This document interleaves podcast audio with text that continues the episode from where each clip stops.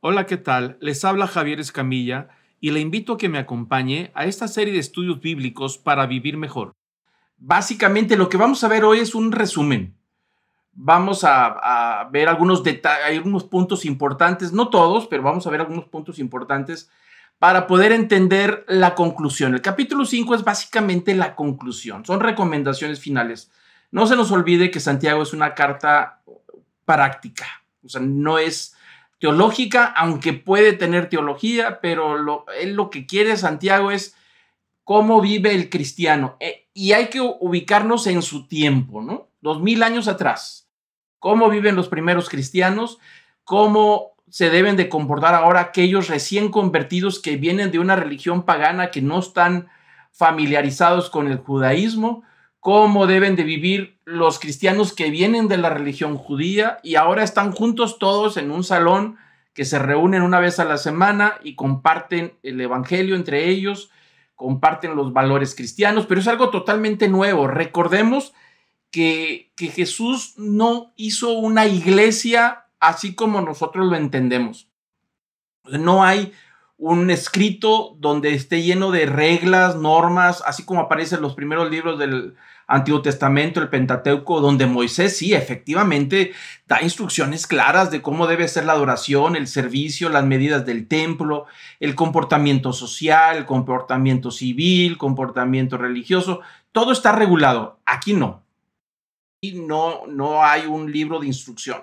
Sin embargo, al iniciar la vida cristiana, este nuevo movimiento eh, que se está reuniendo entre judíos y, paganos, pues por supuesto hay una serie de irregularidades que el apóstol Pablo en sus cartas eh, manda muchas instrucciones de cómo corregir. Y Santiago, que él es eh, básicamente el encargado en la iglesia en Jerusalén, manda todas estas instrucciones con el propósito de ir corrigiendo a temas para la vida cristiana. Eso es a lo que él se, se dirige y es lo que hemos estado viendo, ¿no? Son temas muy importantes, como comentábamos hace unos minutos, eh, esa carta de, la, de Santiago parece que fue escrita el año pasado porque se aplica plenamente a nuestra vida diaria después de dos mil años. Entonces es una, es una carta 100% práctica, ¿no? Y así es como lo debemos eh, de ver. Y bueno, vamos a ver algunos de los puntos importantes antes de concluir el capítulo 5, que es muy corto. Eh, y el apóstol Pablo empieza el camino, perdón, Santiago el camino a la, madurez. Así es que el propósito es guiarnos en nuestro comportamiento diario, aunque no es todo una tesis exhaustiva sobre la práctica cristiana, está tocando temas específicos que eran de suma importancia o al menos la iglesia estaba fallando en su comportamiento, ¿no? Por eso hay una variedad de temas.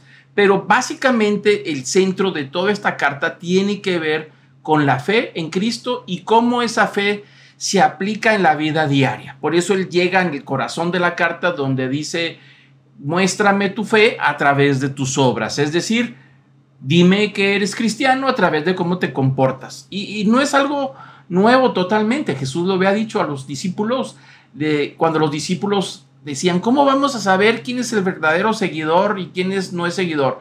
Dijo, no se preocupen, por sus frutos los conoceréis. Es decir, que la vida cristiana es, es el entendimiento de nuestra nueva fe, vivir en una nueva fe, pero al mismo tiempo se refleja en la práctica, en la vida diaria, y ahí es donde se nota la diferencia. Entonces, la carta es una carta que tiene que ver con la madurez.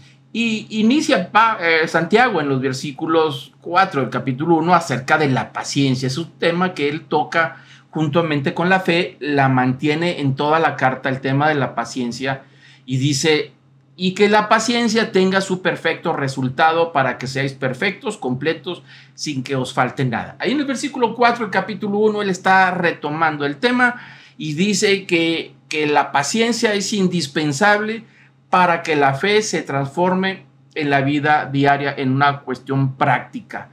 Y, ahí es donde el cristiano tiene que ser paciente en ese proceso de la madurez, ir avanzando en los diferentes temas, ¿no?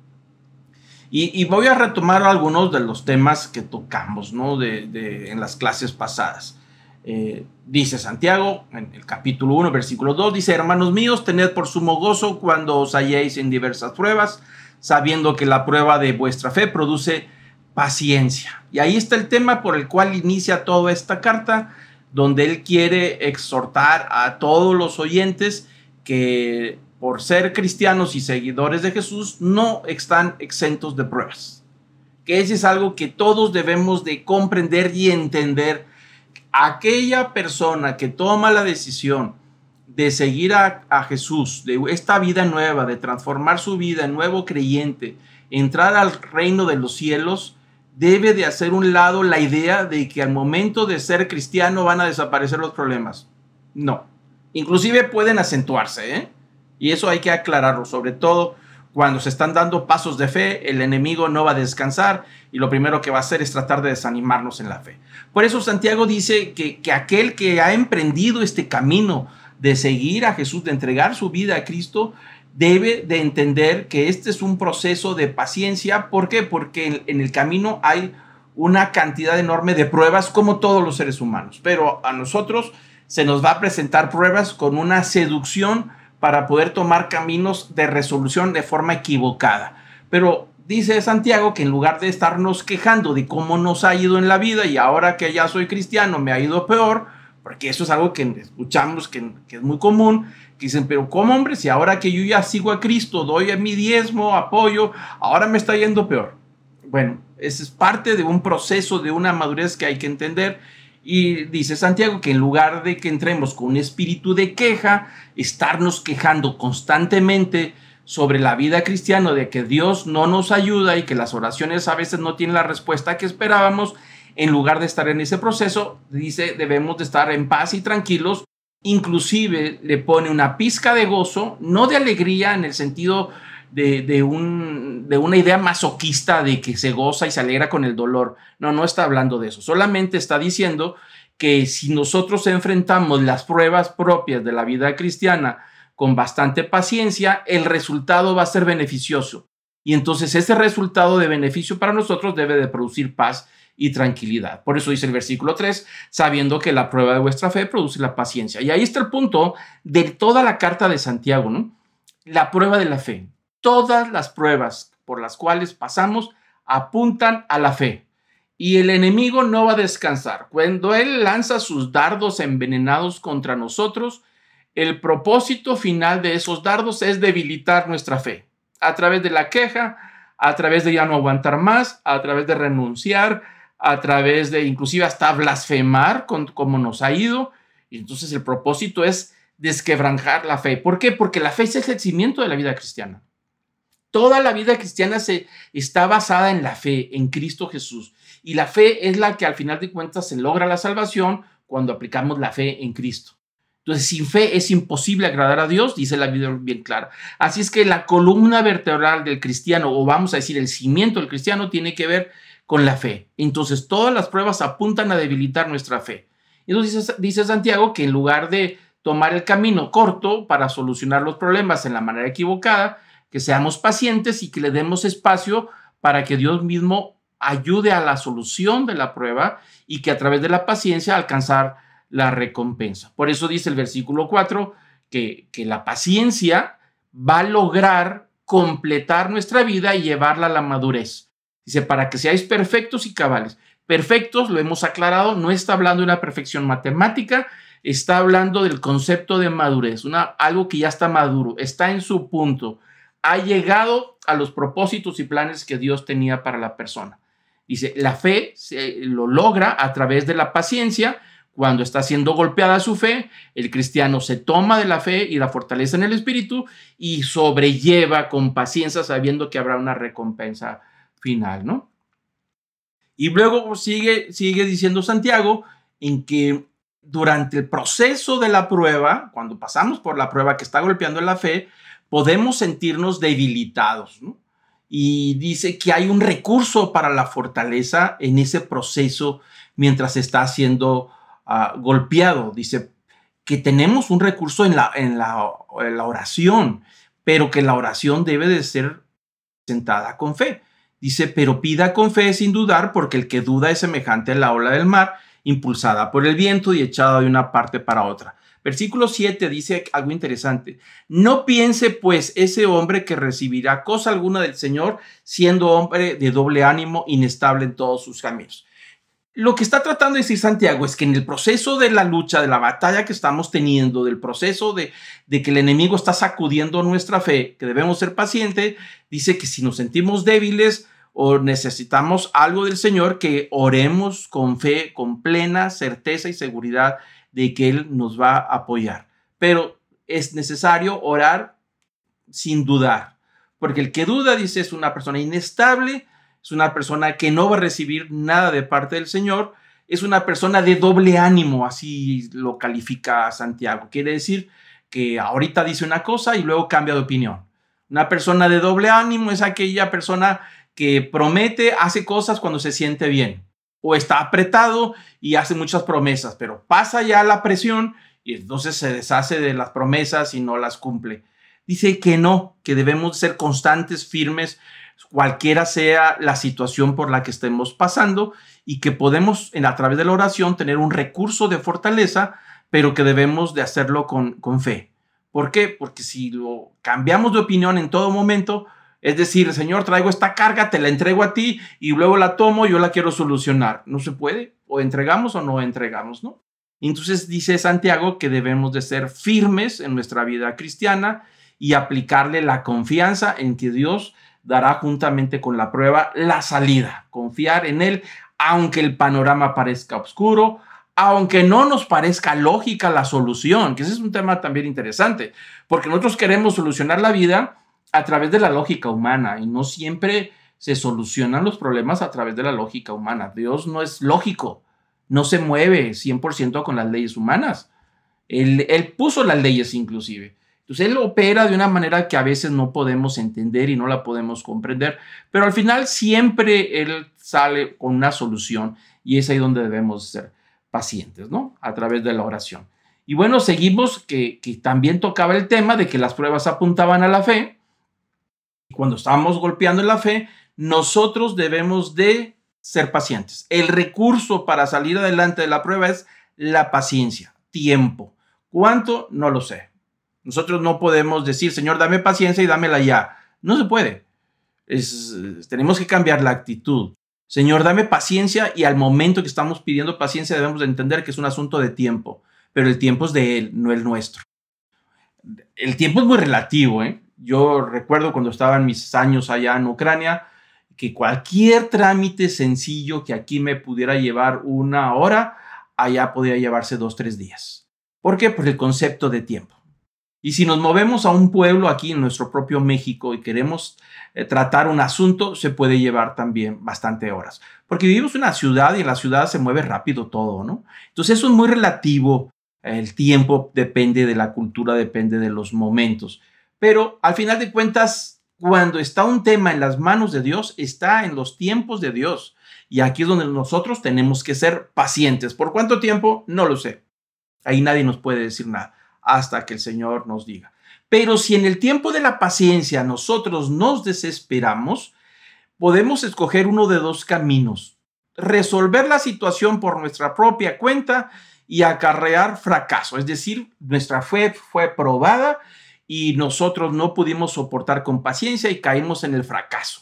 Es decir, en lo que Dios no quería, tomando soluciones que resultan siendo peor que lo que buscábamos. O ser pacientes y dejar a que Dios intervenga y opere a su manera para bendición nuestra y se convierte en victoria.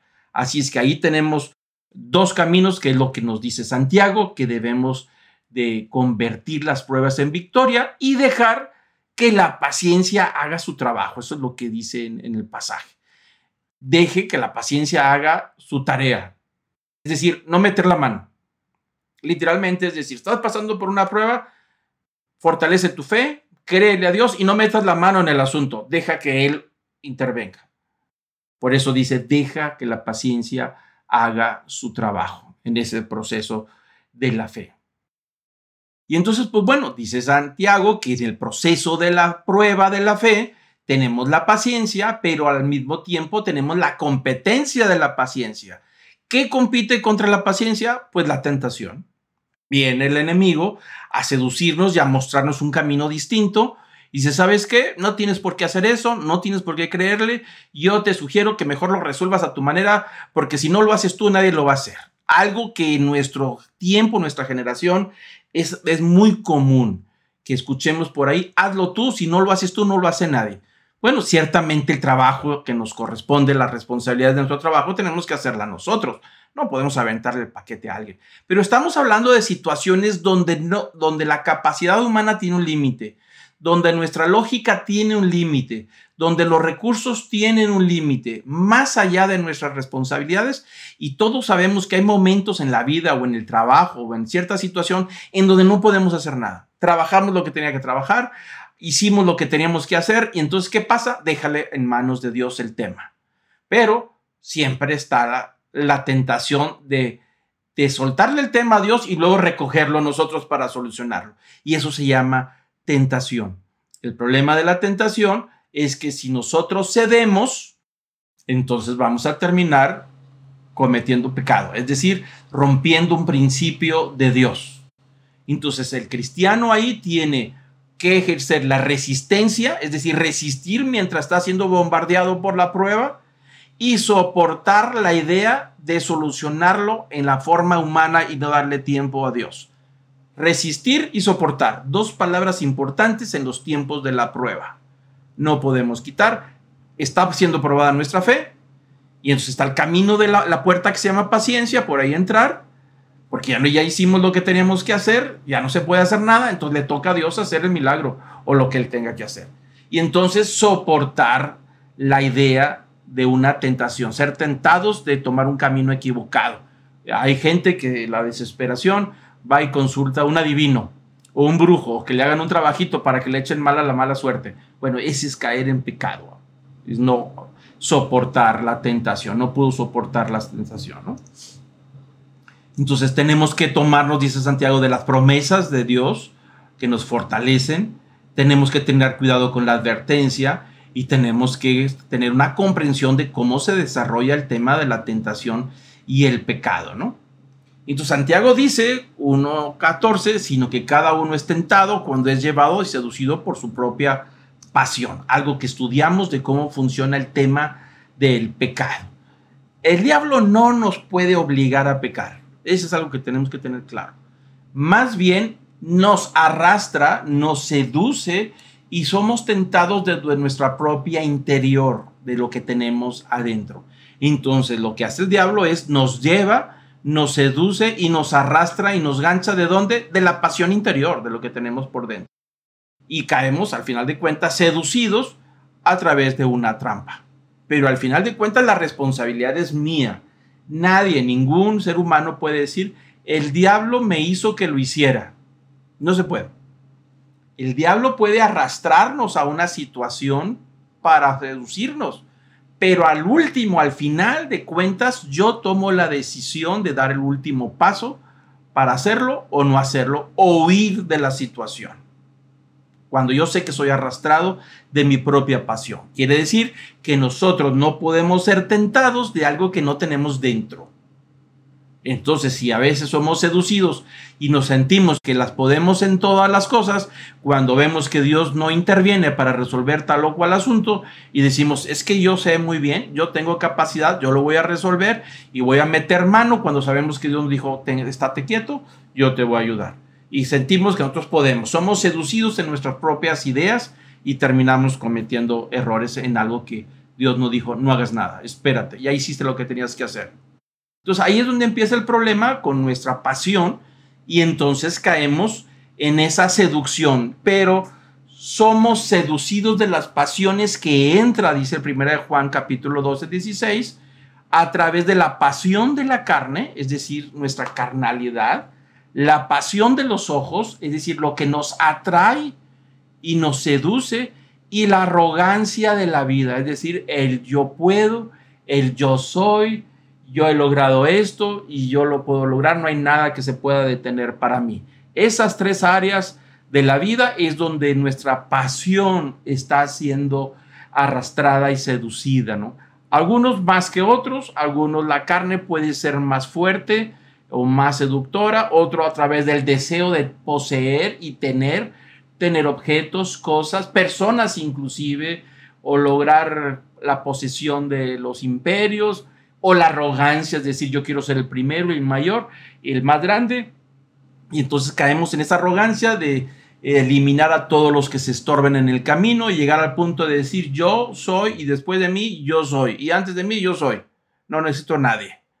Entonces esa es, parte de la arrogancia donde terminamos nosotros siendo seducidos. ¿no? Entonces Juan en esa carta dice que todas esas cosas no vienen de Dios, sino del mundo en el que estamos viviendo. Entonces tanto la carne, nuestra propia carnalidad, como los ojos y la arrogancia son resultado del campo donde vivimos. Es decir, ahí somos seducidos en todo esto. Las competencias, el llegar a esta competencia injusta que cada vez es más dura, sobre todo en el estatus social, en donde la persona tiene que poseer cierto tipo de, de cosas o artículos o propiedades para poder sentir que vale algo. Es decir, cómo se mantiene un estatus a través de tener ciertas marcas, de tener ciertos valores, de tener cierta cantidad, cierta fama, cierta popularidad, y ahí viene la arrogancia de la vida. Pero es el mundo en el que nos movemos. Por eso tenemos que ser muy cuidadosos entre quienes nos movemos, entre gente que está siendo seducida por la arrogancia, pues vamos a terminar nosotros igual, de esa misma manera, ¿no? Entonces, bueno, Santiago empieza a tocar en el mismo capítulo 1 el tema sobre la ira, es decir, cuando las pasiones nos arrastran y caemos en una situación de pecado, cuando la ira, dice Santiago 19, dice, pero cada uno sea pronto para oír, tardo para hablar, tardo para la ira, pues la ira del hombre no obra la justicia de Dios, por lo cual desechando toda inmundicia y todo resto de malicia, recibid con humildad la palabra implantada, que es poderosa para salvar vuestras almas. Y habla de la ira, de esa pasión no controlada, que muchas veces es detonada por una injusticia o por nuestra propia pasión, cuando ataca nuestra arrogancia, cuando está siendo golpeada los deseos de la carne o cuando está siendo golpeado lo que yo quisiera tener, las posesiones, lo de los ojos, y ahí es donde sale la ira o simple y sencillamente cuando me da coraje. ¿Por qué? Porque siento que estoy perdiendo y no puedo avanzar y alguien me está atacando, ¿no? Entonces Santiago empieza a tratar el tema de la ira, algo que vimos en su detalle, en su debido momento, ¿no?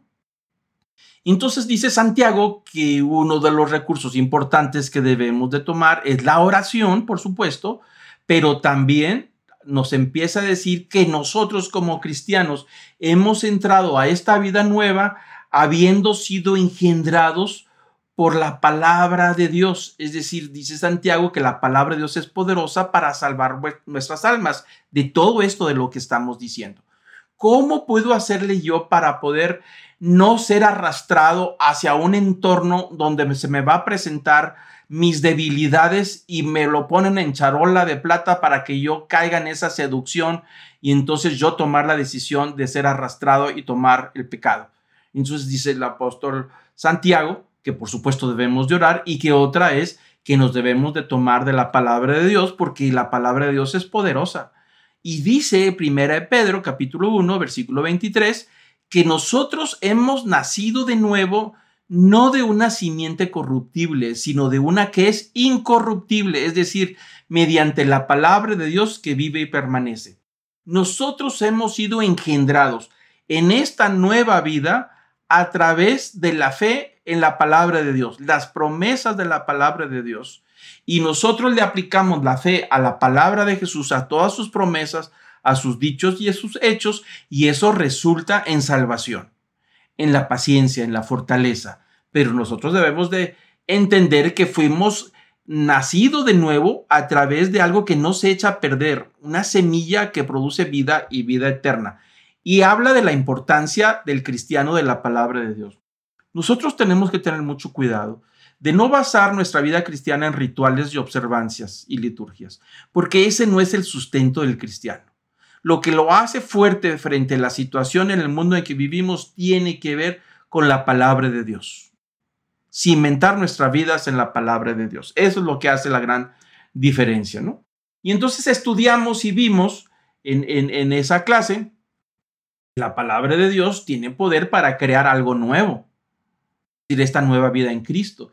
Tiene el poder para santificar al creyente y poder mantenernos en el reino de Dios. Y tiene el poder para preservar al creyente en este mundo que nos es, es un campo de seducción para todos. Todos nosotros estamos siendo seducidos en este campo de la tentación.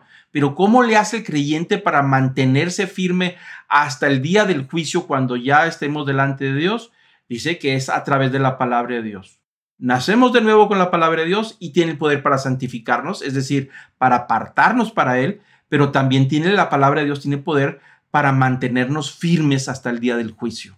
Es decir, no, no, no hablando solamente de, de la palabra de Dios, sino creyéndola, viviéndola, estudiando, meditándola. ¿Por qué? Porque la palabra de Dios tiene vida y tiene ese poder del que estamos hablando. Pero es importante entender que hay condiciones para que esta palabra de Dios sea implantada en nuestro corazón. Una es limpiar el corazón, es decir, quitar todas las cosas que estorban a que la palabra de Dios florezca, germine. De la misma manera, en esta alegoría que está tomando Santiago, si uno quiere sembrar un árbol, lo que haces es preparar la tierra. Le quitas lo tóxico, le quitas la roca, le quitas los yerbajos, raíces que no le van a servir y entonces siembras el árbol, la implantas. Entonces la palabra de Dios debe de ser sembrada en el corazón, no en la mente. Y si es algo que tenemos que comprender, no es un asunto de sembrarla en la mente, aunque pasa por nuestra mente cada vez que la leemos o la escuchamos, pero debe de estar sembrado en el corazón de donde sale la vida. Para eso tenemos que quitar cosas que estorban a la vida cristiana, conceptos equivocados, asuntos religiosos que a veces son estorbos para la vida cristiana. Tenemos que hacer una limpia por completo y una actitud apropiada, es decir, receptiva, humilde, sencilla, de dejar que la palabra de Dios empiece un proceso de transformación en nuestra vida. Y entonces seguimos con el capítulo 2, del 1 al 2, que se comunica el mismo tema de la fe. Santiago empieza a decir que hay eh, varios tipos de fe. En Santiago capítulo 2, del versículo 14 en adelante, muestra que si la fe es lo más importante para el cristiano, donde cimentar su vida, y que la fe es la que es atacada por el enemigo con las pruebas, entonces la fe debemos de entender qué tipo de fe tenemos. Y Santiago en el capítulo 2 nombra que hay tres tipos de fe distintas en el creyente y nos ayuda a que poder distinguir cuál es la fe que tenemos, ¿no? Y tenemos una fe muerta, es decir, sí creemos en Dios, pero no lo llevamos en práctica, no lo vivimos, lo creo, pero no lo vivo. Esa es una fe muerta, no ejecuta nada, solamente cree, pero no lleva a cabo nada. O podemos tener una fe emocional, es decir, muy emotiva, pero no lleva a la realidad. Como dice el dicho mexicano, mucho llamarada de petate, pero no hay nada. Mucho ruido, pocas nueces. O podemos tener una fe activa, algo que cree y lo lleva a la práctica. Y ahí está la diferencia de este tipo de fe. Por supuesto, si nosotros tenemos una fe muerta y está siendo golpeada por las pruebas, del enemigo, lo más probable es que esa fe no aguante. Y nuestra vida cristiana se va al suelo. Y empezamos a decir, no, Dios no me ayuda, yo oré, pero no me ayuda y no cumple lo que me dijo, entonces esto no es cierto, yo mejor me olvido de estos asuntos y termina en desánimo, en tristeza, porque siente que Dios no lo apoyó. La fe emocional, por supuesto, también es motivo de, de debilidad, aunque se emociona por lo que sucede en su vida cristiana, pero al final de cuentas no lo lleva tampoco a la práctica. Y entonces hay gente muy emotiva que empieza la fe cristiana con muchas emociones, quiere estar en todo lado, quiere aprender todo, quiere escuchar toda la música cristiana, quiere escuchar todos los sermones en internet por todos lados, pero no lo lleva a la práctica. Solamente quiere, se emociona con lo que escucha, pero no lo lleva a la vida cristiana. Cuando esa fe siendo golpeada, también, por supuesto, no va a tener el recurso de la fortaleza para ejercer paciencia, para llegar a la victoria. Entonces, como es una fe basada en las emociones, y las emociones son muy frágiles, porque a veces sentimos bonito y a veces no sentimos nada. A veces me siento mal. Entonces, la vida cristiana no se puede basar en emociones. De hecho, no podemos nosotros basar nuestra fe en que siento a Dios. No, no, Dios es espíritu y a veces se siente y a veces no se siente. Entonces no podemos basar nuestra vida en sentimientos, sino en convicciones. Cuando se basa una fe en emociones, no hay convicción, solamente es emocional y cuando vienen las pruebas, al cabo de un tiempecito que ve que Dios no responde a su manera, se debilita y pierde y agarra pa'l monte, como dicen aquí en el norte. O la fe activa, la tercera, es decir, aquella que cree, lo lleva a la práctica y no se basa en sus emociones, si lo que está pasando está muy agradable o no muy agradable, si siente bien o no se siente bien, si siente a Dios o no lo siente a Dios, tomó una decisión, una convicción de decir yo te voy a seguir, lo sienta o no lo sienta, yo te voy a seguir aunque tú no cumplas lo que yo te pido, yo te voy a seguir aunque tú no me des lo que yo he pedido, pero sé que al final de cuentas me vas a bendecir y confío en ti, en que las cosas van a pasar. Y si no pasan, también estoy contigo. Porque mi relación contigo, Dios, no es por lo que me das, sino por lo que has hecho por mí en la cruz, el haberme dado una vida nueva. Esa es una vida de fe activa que no se basa en las emociones. Por supuesto, es una fe mucho más resistente y mucho mejor cimentada porque está basada en las promesas de Dios, en la palabra de Dios, en la esperanza de la vida eterna, ¿no? Y bueno, ahí tenemos los detalles de la fe muerta, es que hablamos ahorita. Eh, dice Santiago en tres ocasiones que la fe sin obras, es decir, si no se lleva a la práctica, está muerta. Y entonces dice Santiago, para llevarnos a reflexionar si tenemos un tipo de fe muerta, dice, ¿de qué sirve? Hermanos míos, si alguno dice que tiene fe pero no tiene obras, ¿acaso esa fe puede salvarlo? Si un hermano o una hermana no tiene ropa, carecen de sustento diario, y uno de vosotros le dice, id en paz, calentados, saciados, pero no le das lo necesario para tu cuerpo, ¿de qué sirve? Así también la fe por sí misma, si no tiene obras, está muerta. Es decir, ¿de qué sirve decirle a alguien, Dios te bendiga, que te vaya muy bien, si está en nuestra posibilidad ayudarlo y no lo hacemos? Pues es una fe muerta. O sea, está en nuestras manos ayudar a alguien.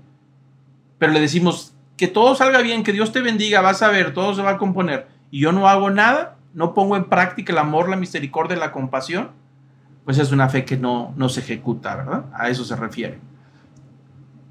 Y habla, por supuesto, de, la fe muerta que se basa en el intelecto, en, eh, perdón, la, fe dinámica y activa es un tipo de fe que involucra la totalidad del ser humano, ¿no?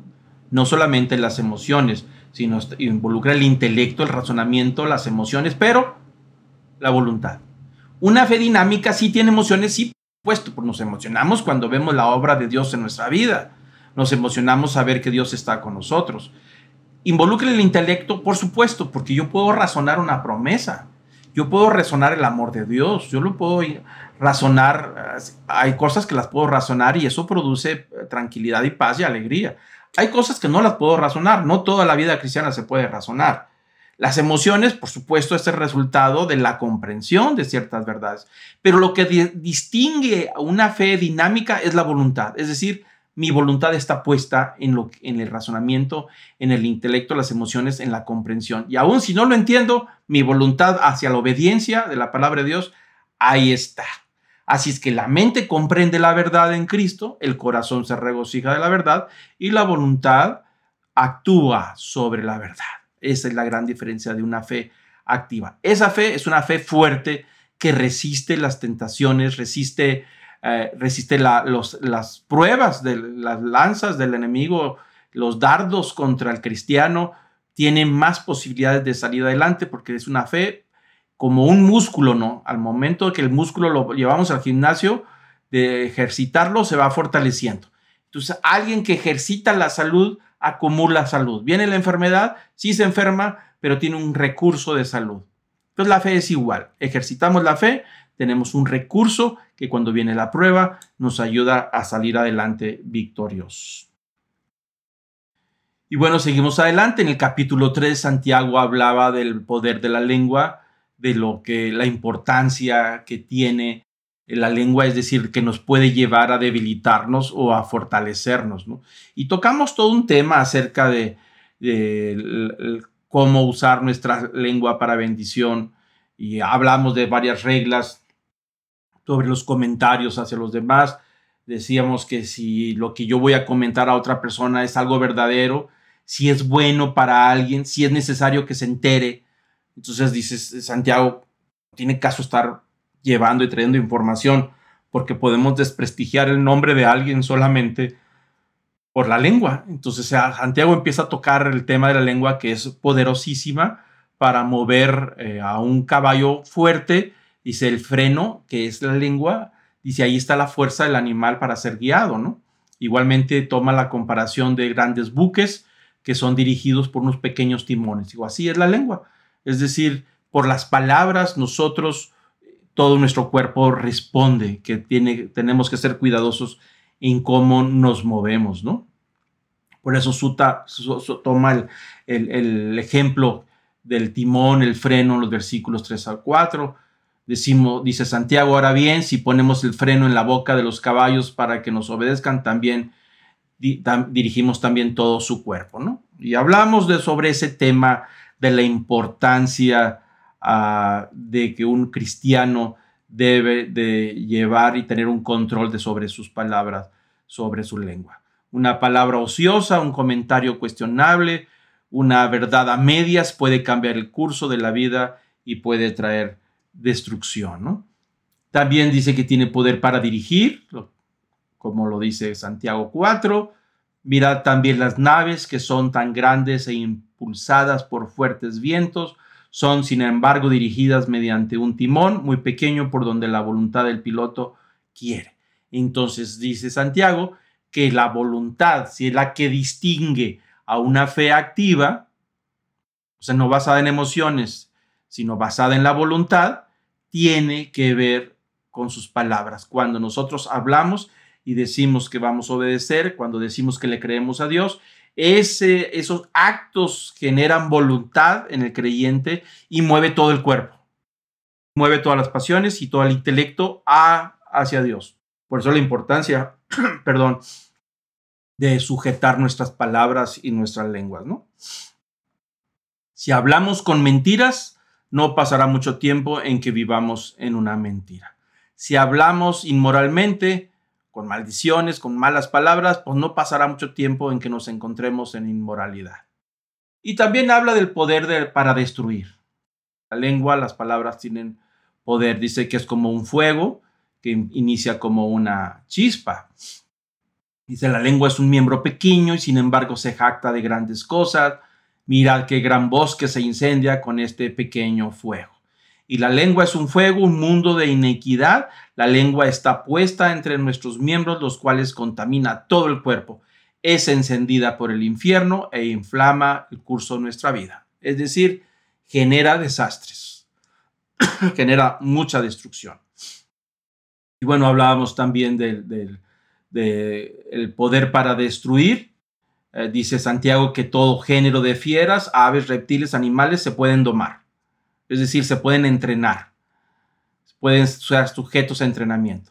Pero ningún hombre puede domar la lengua. Es un mal turbulento y lleno de veneno. Por eso dice la importancia de que la palabra de Dios sea implantada en nosotros para que empiece a gobernar desde nosotros, desde el interior, la lengua, el poder. También dice que la lengua tiene poder ah, para alimentar, es fuente de, vida o fuente de destrucción. Dice que con ella bendecimos al Padre y con ella maldecimos a los hombres, que han sido hechos a la imagen de Dios. De la misma boca proceden bendición y maldición. Dice, hermanos míos, esto no debe ser así. ¿Acaso una fuente por la misma abertura echa agua dulce y amarga? ¿Acaso, hermanos míos, puede una higuera producir aceitunas o higos? Tampoco la fuente de agua salada produce agua dulce. Entonces, es decir, que nosotros tenemos que tener cuidado de lo que sale de nuestra boca. Y bueno, después Santiago en el capítulo 4 empieza a tocar los temas del conflicto, algo que hablamos en las últimas sesiones, inclusive hablamos de las guerras, y empieza a decir que todos los conflictos vienen desde nosotros, desde el interior. Y conflictos desde conflictos familiares, conflictos laborales, conflictos sociales, guerras inclusive, viene todo, el origen viene desde el interior. Y entonces él dice, Santiago 4.1, dice, ¿de dónde vienen las guerras? Los conflictos entre vosotros no vienen de vuestras pasiones que combaten en vuestros miembros. Note usted que vuelve a tocar el tema de las pasiones, de lo que tenemos dentro. Desde ahí surgen toda esta problemática que hemos vivido con las guerras de Rusia y Ucrania, tiene que ver con las pasiones de los grandes líderes. Ahí se genera todo este tipo de problemática. El mismo apóstol Pablo hablaba de, en Romanos, dice, me doy cuenta de que en mis miembros hay otra ley, que es la ley del pecado. Esta ley lucha contra la ley de mi mente y me tiene cautivo. Es decir, la lucha la tenemos todos. Todos tenemos esa lucha interior. Ahí está combatiendo nuestro interior sobre qué hacer o qué no hacer, si me defiendo o no me defiendo, si ataco o no ataco, si alguien me está quitando mi puesto, yo voy a, entrar a defenderme o a, la lucha ya la tenemos dentro. Ya cuando nos peleamos y entramos en conflicto es porque ya salió de adentro hacia afuera. Ese es el problema, ¿no? Entonces dice el, apóstol Pedro que dice, les ruego como extranjeros y peregrinos que se aparten de todos los deseos pecaminosos y combaten contra la vida. Ahí está el problema dentro de nosotros, dice Santiago, ¿no?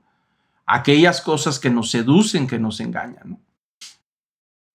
Dice que tenemos que tener cuidado, dice, codiciáis y no tenéis, por eso cometéis homicidio, sois envidiosos, no podéis obtener, por eso combatís, ya hacéis guerra, no tenéis porque no pedís. Entonces habla de la problemática de lo que, que, que Santiago dice, que de nuestras pasiones, de las luchas que están dentro de nosotros, ¿no? Como les digo, ya estuvimos comentando todo este tipo de temas, de la codicia, la envidia, y que oramos a veces en manera equivocada. Señor, que me saque la lotería. No, pues eso es una oración equivocada. Te pido que se muera mi competencia. No, pues no, no podemos orar para que le vaya mal a la competencia. Son oraciones equivocadas basadas en codicia, basadas en la envidia. Un cristiano no puede orar de esa manera, ¿no? ¿Cómo podemos estar en paz con Dios? Acercarse a Dios. 4.8. Acercaos a Dios y Él se acercará a vosotros. La puerta está abierta. No va a rechazar a nadie que se quiera acercar. Dice Zacarías 1.3, así dice el Señor de los ejércitos, volveos a mí, declara el Señor de los ejércitos, y yo me volveré a vosotros, dice el Señor de los ejércitos. Noten ustedes que la iniciativa es nuestra. Nosotros tenemos que dar los primeros pasos para acercarnos a Dios. Y una vez que damos los pasos de arrepentimiento necesarios, Él se acerca con todo su amor y con toda su misericordia.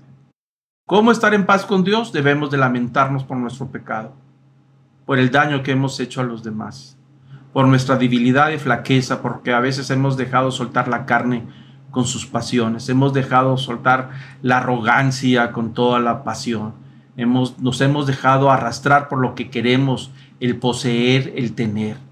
Dice, hay que lamentarnos para poder estar en paz con Dios y reconocer que nos hemos equivocado y que nos hemos comportado sin freno, sin límite.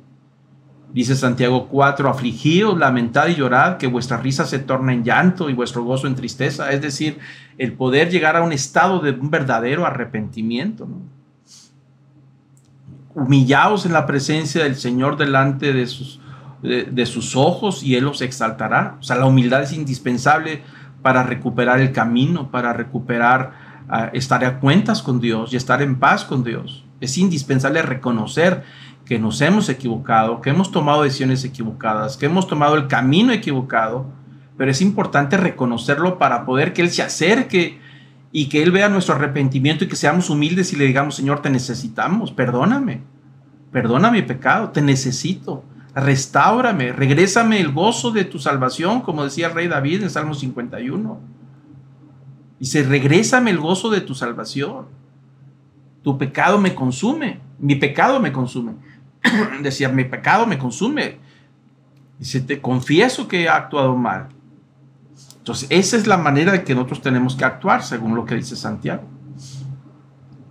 Y entonces Santiago sigue hablando de la incertidumbre de la vida, sobre el futuro.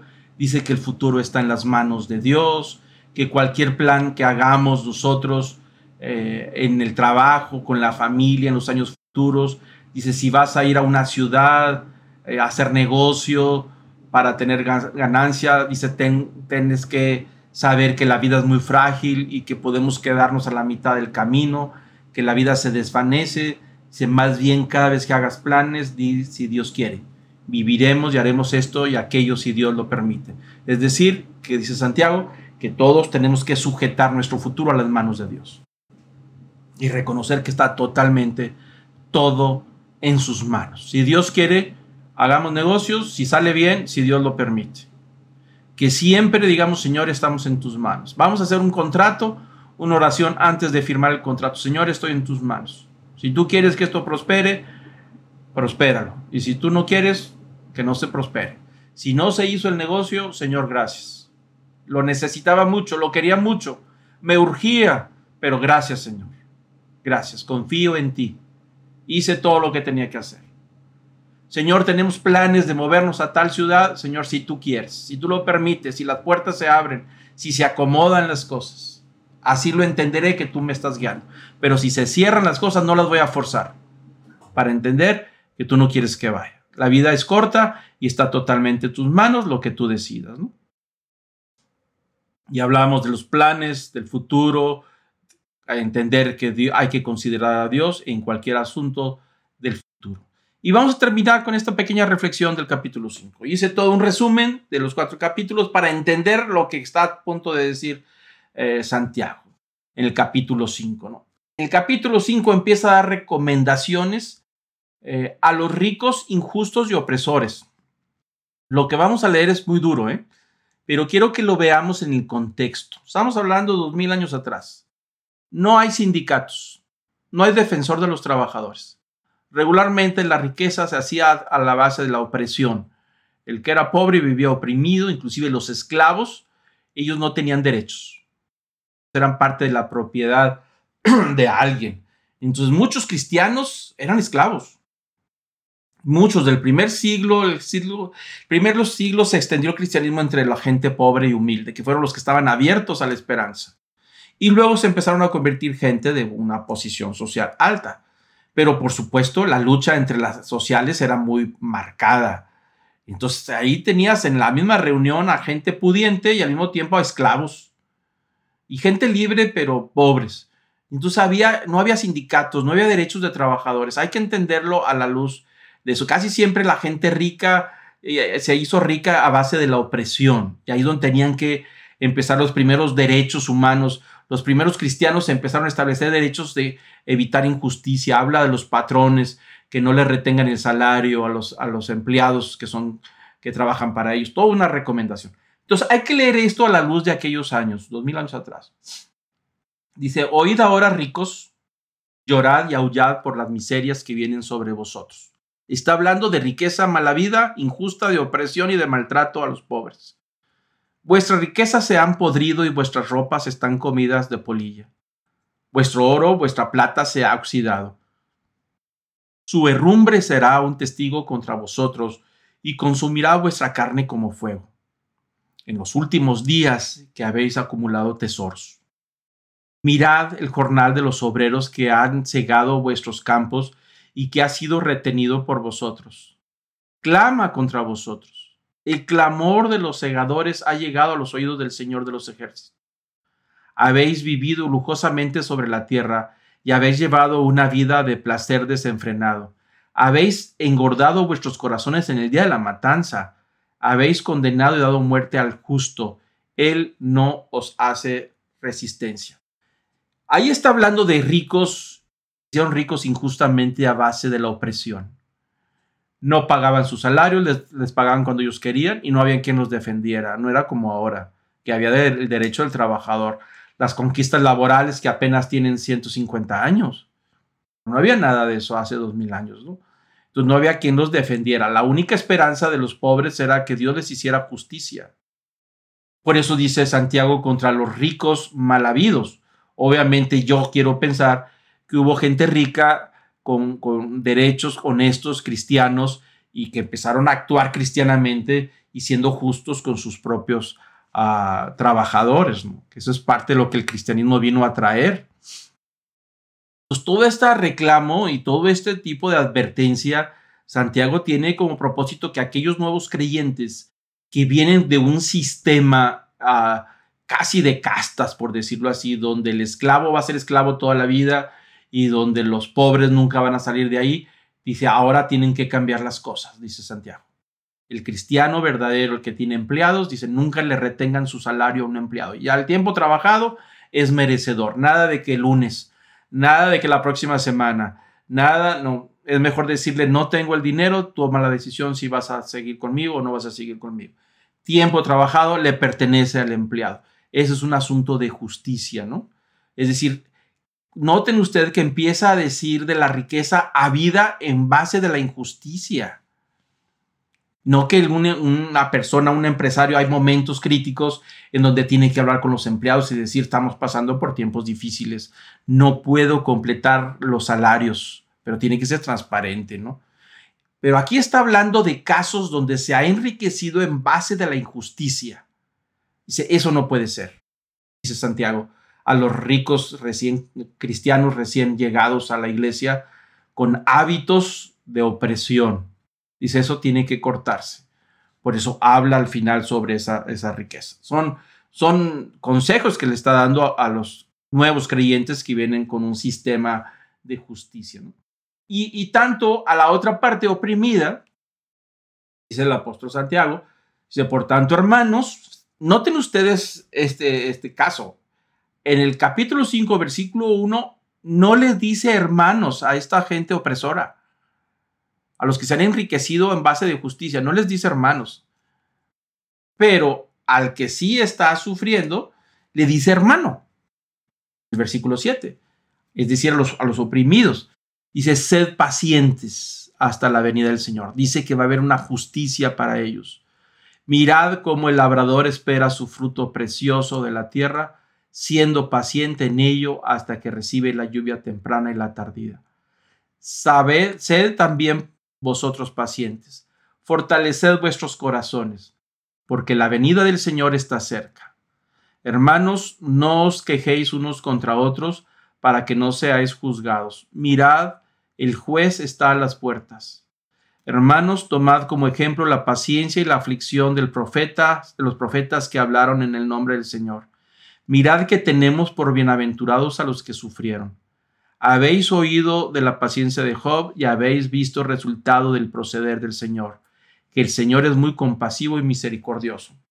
Santiago está hablando con todos ellos que viven esa opresión, dice que deben de ser pacientes, que no tomen venganza en su propia mano y que llegará un momento del juicio y Dios le dará a cada uno. Si alguien los oprimió y fue injusto con ellos, y los maltrató en el sentido que se enriqueció pisoteando a los más pobres, dice esa persona va a recibir un, juicio.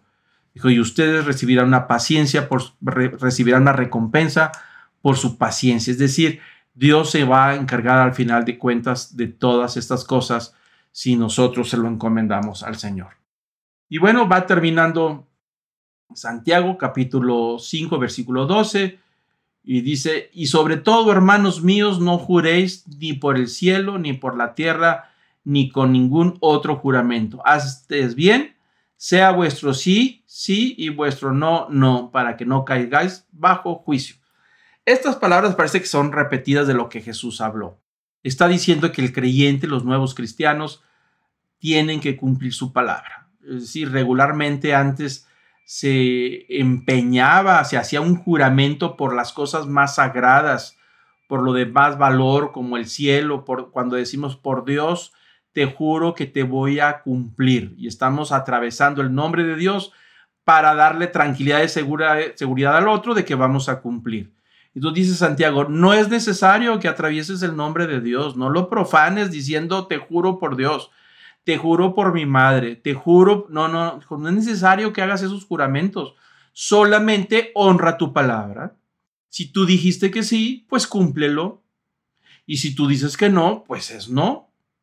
Jesús dijo en otra ocasión, dijo, lo que está de sobra ya es pecado. Es decir, aquellas cosas que hablamos para dar tranquilidad y seguridad a aquellos que nos han prestado, que nos han encomendado y queremos darle tranquilidad y hacemos un juramento, Dice, lo que des de más está de sobra. Más bien debemos de honrar la palabra. Un cristiano debe de honrar la palabra. Si dijo que así iba a ser, así lo tiene que cumplir, aunque no haya papel. Ahorita a veces ni los papeles son suficientes, hay que meter demanda. Por eso los abogados tienen mucho trabajo. A pesar de que hay contratos y no los cumplen. Hay que meter demandas y algunos se atienen a que las demandas pueden llevar dos, tres años. Y mientras tanto veremos qué hacemos. El cristiano no puede actuar así. Dice que no. El cristiano dijo que iba a cumplir, tiene que cumplir. Y si por alguna razón ya no puede cumplir, tendrá que hablar con la verdad y decir, aquí estoy, no puedo cumplir. El cálculo me salió mal, no puedo. Digan ustedes cómo podemos arreglarlo, enfrentando las cosas. Y bueno, va terminando eh, acerca de, de los sufrimientos, las diferentes causas del sufrimiento, Santiago versículo 13. Dice, ¿alguno de ustedes está sufriendo? Pues que ore. Ahí está el recurso de la oración contra el sufrimiento. Es decir, la oración provee fortaleza para los tiempos difíciles. Pero no dice que lo va a quitar, no sabemos, pero le da fuerza. ¿Está uno alegre? Pues entonces que cante, así de sencillo. ¿Está alguno entre vosotros enfermo? Que llame a los ancianos de la iglesia y que ellos oren por él, ungiéndolo con aceite en el nombre del Señor. Y la oración de fe restaurará al enfermo, y el Señor lo levantará, y si ha cometido pecados le serán perdonados. Por tanto, confesados vuestros pecados unos a otros, orad unos por otros, para que seáis sanados. La oración eficaz del justo puede lograr mucho. Algo interesante aquí es que dice que sea uno enfermo, que hable a los ancianos de la iglesia. La palabra iglesia ahí es la congregación. Lo que se usaba en aquel tiempo es que cuando alguien estaba enfermo, los doctores eran las personas, los líderes del templo, los sacerdotes, los fariseos, la gente eh, preparada, eran los doctores. Y ahí en el templo se mantenían todos los ungüentos y los aceites. Estaba uno enfermo, pues iba a consultarlos a ellos y ellos le ponían el aceitito, el ungüento, la medicina. Entonces dice Santiago, si está uno enfermo, pues que vaya a ver el doctor. Vamos a hacerlo parafraseando nuestros días. Está uno enfermo, vaya a ver al doctor. Y que se le den la medicina y tómese la medicina. Dice, pero que oren. Y la oración de fe va a restaurar al enfermo. Al final de cuentas, la oración es la que trae la sanidad. Pero que se tome la medicina. No como a veces dice, no, yo no voy a tomar ningún medicamento, Dios me va a sanar, tengo fe que me va a sanar. Dice, no, no, no, dice la Biblia que vayas con el doctor, te duele algo, ve con el doctor. Y tómate el medicamento que te está recomendando, pero tienes que tener fe y ora al Señor para que Él te sane. Y la oración de fe, la de fe. No una oración la y se va, aquella de fe traerá sanidad. Versículo 17 dice Elías, hablando del profeta Elías, era un hombre de pasiones semejantes a las nuestras. Y oró fervientemente para que no lloviera, y no llovió sobre la tierra por tres años y seis meses. Y otra vez oró, y el cielo dio lluvia, y la tierra produjo fruto. Santiago toma como ejemplo uno de los grandes profetas del Antiguo Testamento. El más grande de los profetas después de Moisés es Elías. Hubo grandes manifestaciones de poder de Dios, de milagros ah, tremendos. Y dice Santiago que Elías era un hombre con las mismas pasiones como las nuestras. Porque a veces nos los imaginamos que son hombres que están en un, eh, en un estrado donde no tocan la tierra, intocables. No, no, no, dice, sufrían como sufrimos nosotros y a veces se enojaban como nos enojamos nosotros y también traían las pasiones dentro de nosotros, de ellos mismos. Y si igualito a nosotros, nada más la diferencia es que eran hombres de Dios de fe, que oraban fervientemente. Y entonces las cosas sucedían. Y ahí está la diferencia. A veces oímos decir a la gente, dice, hermano, usted que está más cerca de Dios, ore por mí. Yo soy igual a los demás, igualito, con las mismas pasiones de todos. Yo no estoy más encima de otros. No, no, no. Soy igual a todos, con las mismas debilidades, las mismas pasiones y las mismas luchas. Por eso dice Santiago que la persona que está en una necesidad que ore por fe, que no piense que por sus debilidades y flaquezas Dios no lo va a escuchar, que Dios escucha una oración ferviente. Eso sí escucha. Entonces, cualquier persona que tiene su vida cristiana cimentada en la fe en Jesucristo y tiene una fe firme y le cree a Dios, Dios va a intervenir. No tiene que ser un teólogo, no tiene que ser un maestro de Biblia, no tiene que ser una persona de los que están dirigiendo a la iglesia. Tiene que ser un hombre, una mujer de fe y que eso es suficiente para que suceda el milagro. Ese es el ejemplo que está citando de Elías, para darnos fortaleza y que nosotros creamos que hay un camino abierto para todo creyente, basado en la palabra de Dios, en las promesas de Jesús, basado en el poder de la palabra, basado en la fe en Cristo Jesús y que Dios hará las cosas de acuerdo a su voluntad. Así va terminando ya el capítulo y termina en estos dos versículos con una recomendación. Dice el versículo 19, hermanos míos, si alguno entre vosotros se extravía de la verdad y alguno lo hace volver, sepa que el que hace volver a un pecador del error, de su camino, salvará su alma de muerte y cubrirá multitud de pecados. Habla precisamente de la debilidad que todos tenemos, de dar malos pasos, de caer, de alejarnos de Dios. Dice, pero si alguien obra, colabora, ora y le aconseja a otro a que regrese el camino del Señor, dice que hay coronas de recompensa para él. Es decir, Dios tendrá una recompensa especial. ¿En qué manera lo recompensará? No lo sé, puede ser de muchas maneras. Pero Dios dice, el que hace volver a un pecador del error, de su camino, y se salvará su alma de la muerte. Es decir, este pecador salvará su alma y cubrirá multitud de pecados y lo lleva al arrepentimiento. Eso se llama evangelismo.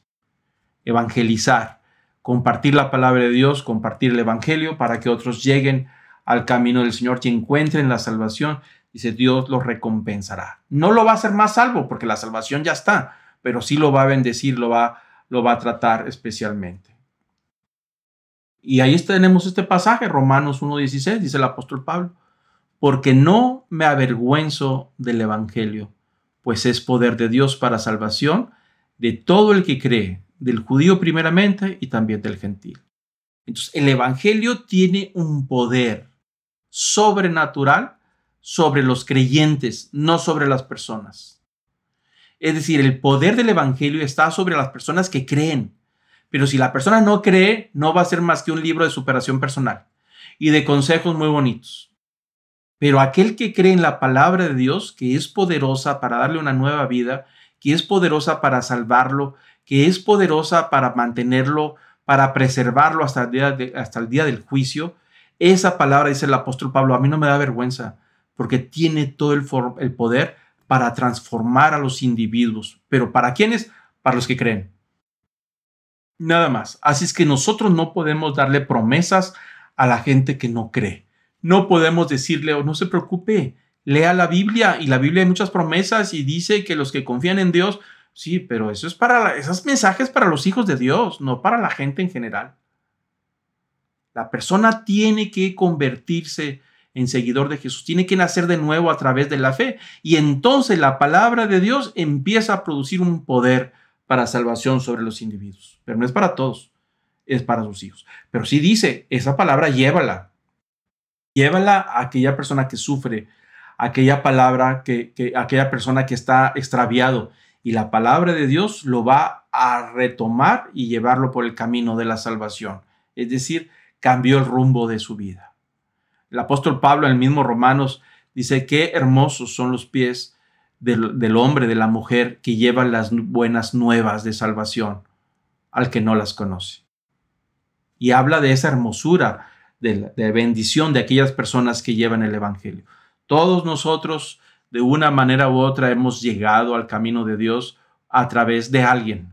No vino un ángel y nos habló en la oscuridad o nos habló ahí en la madrugada. No, escuchamos a través de alguien.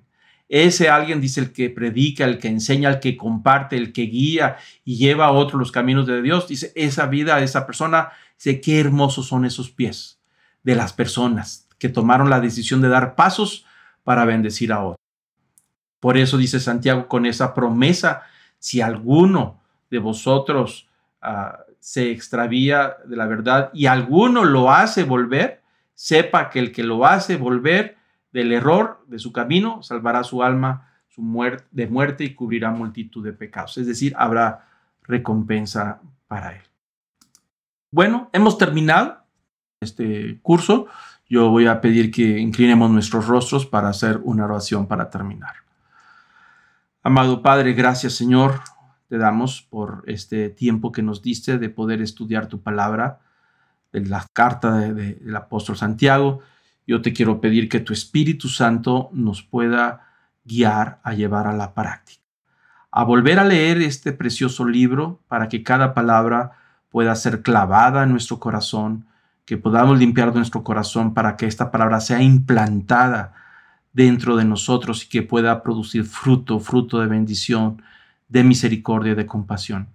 Enséñanos, Señor, a cimentar nuestra fe en tu palabra y que sea una fe activa, fuerte, fuerte que no se basa en las emociones ni se, ni se basa solamente en el razonamiento, sino se basa en la obediencia. Tú lo dijiste y yo lo creo. Tú lo ordenas, Señor, y yo obedezco. Padre, te creemos. Creemos en tu palabra, creemos en tus promesas y creemos que nos has dado la vida eterna y que un día estaremos contigo. Padre, enséñanos a poder eh, fortalecernos en los tiempos de prueba y que podamos, Señor, ejercer la paciencia y que podamos ser victoriosos al final. Padre, te pido que tu Espíritu Santo esté con todos los hermanos aquí, los que están presentes, los que están escuchando este mensaje, que tú seas abundante para ellos y que esta palabra pueda producir fruto en sus corazones, en sus vidas, y que puedan ver la verdad de estas promesas y que te puedan ver a ti en su trabajo, en su empresa, en su familia, entre los amigos, mientras duermen, mientras descansan, mientras van de vacaciones, mientras se alegran, cuando lloran, cuando están tristes, cuando estén enfermos, Señor Padre, que ahí vean tu vara y tu callado que infunde el aliento necesario. Gracias Señor te damos por esta palabra, bendícela, que produzca fruto en nuestros corazones. Gracias por cada uno de los que participaron en este grupo, siendo fieles, escuchando esta palabra, recompénsales, que tu palabra pueda producir el fruto y el fruto abundante. Te lo pedimos, Señor, en ese nombre que es sobre todo nombre, en el nombre precioso de Cristo Jesús. Amén.